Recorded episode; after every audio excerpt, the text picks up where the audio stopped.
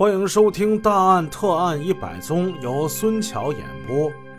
在枪击案案发的当天下午，北京市警方的各路首脑人物集中在公安局的一间会议室内。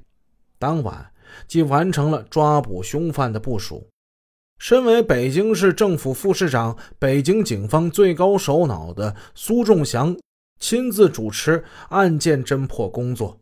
这位干过刑事侦查员、当过刑侦队长且破案经验非常丰富的高级警官，在发案当天便一针见血地指出，这次枪击事件是由于警方抓捕通缉的在逃犯引起的。前一段时间，警方集中力量抓捕负案在逃人员，并通过新闻媒介进行公开通缉，效果明显。半个月时间就抓获了四十九名逃犯。因为逃犯多是团伙犯罪的骨干，近期北京的犯罪团伙比较突出。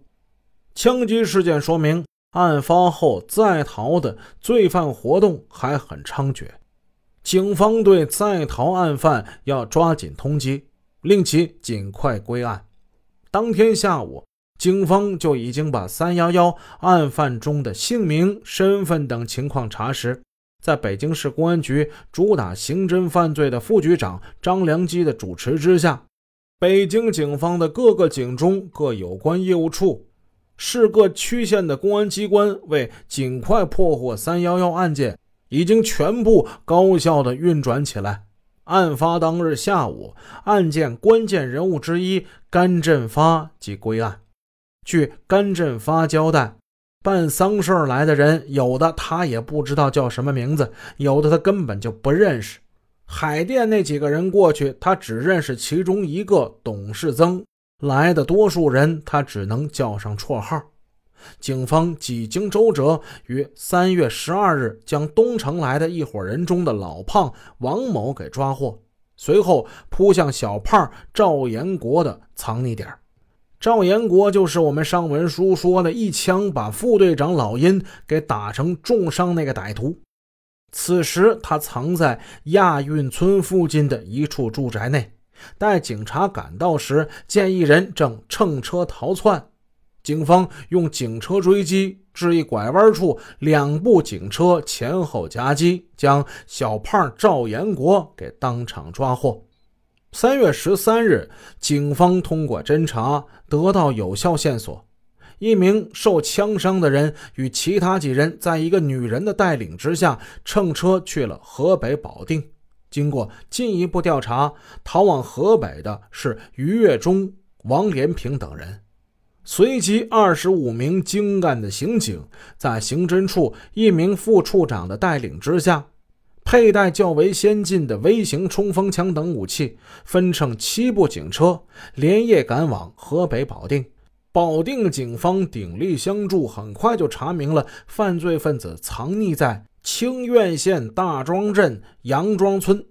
执行拘捕任务的。刑侦处八队的一名队长，据他回忆说，那天夜里下着蒙蒙的小雨，我们在清苑县公安局大庄镇派出所刑警的全力配合之下，凌晨时分摸到距离大庄镇五里路的杨庄村，我们来到犯罪嫌疑人藏匿的一个宅院，队员们翻过两人多高的院墙，把门从里边给打开。他们立即将院内院外房子整个包围起来，堵住了门窗等出口。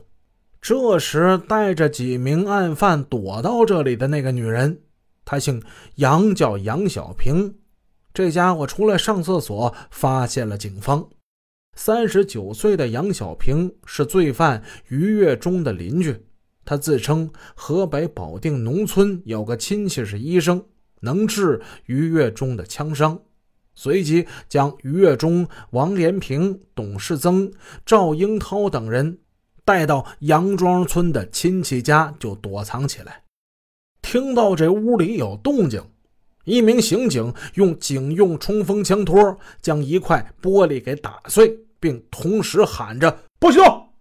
随后，几名刑警迅速冲进了屋内。董世增欲从后门逃走，被等候在后门的大庄镇派出所所长用枪给顶了回去。至此，干净利落的抓捕行动就结束了，没费一枪一弹，四名歹徒束手就擒。此时是十四日清晨六点十分左右，在擒获罪犯的现场搜出他们藏在枕头下、窗台等处的五连发猎枪、长刀、军用手榴弹一枚、五一式手枪一把，还有各种子弹。被抓获的这四名歹徒事后讲，当时杨小平回屋之后对他们说：“房上房下院子里有好多警察，肯定是来抓你们的。”歹徒们交代，他们当时想顽抗，但是没敢。董世增将准备扔出去那枚军用手榴弹顺手扔进屋内一个洗轴承的油锅里，他是双手抱着头，被警察从屋里给押出去的。歹徒们做梦没有想到警察会来的这么快。据知情人士透露，警方的这次大规模突袭行动出发前已对警员们下了密令：如果歹徒暴力反抗拒捕，可以当场击毙。三月十四日，西城公安分局又抓获了三名凶犯。经过突击预审，三幺幺案件已经基本查明案情。当时警方公布的情况说明，主要案犯已经抓获八名，除个别主要案犯仍在通缉外，绝大多数已经落入法网。法制日报、北京日报、北京晚报等均对此做出了报道。经查实，三月十一日中午，向刑警行凶的歹徒使用的凶器是三支猎枪，其中两支五连发猎枪，一支手猎枪。一把长刀。案发之后，警方收缴的凶器总共有十支枪，其中五连发猎枪两支，四连发猎枪一支，双管猎枪两支，手猎枪三支，单筒猎枪一支，五一式手枪一支，及大量的弹药、军用手榴弹一枚、牛皮鞘长刀一把。之后又有一些案犯相继落网。案犯陆世峰逃走之后，警方在第二批通过新闻媒介公开通缉的在逃犯之中，让他曝了光。陆世峰他还上了一把电视。时间来到四月三十号，在北京热心群众的举报之下，陆世峰未能逃脱法网，他在海淀区一辆汽车之内被警方抓获。本集已播讲完毕，感谢您的收听，下集见。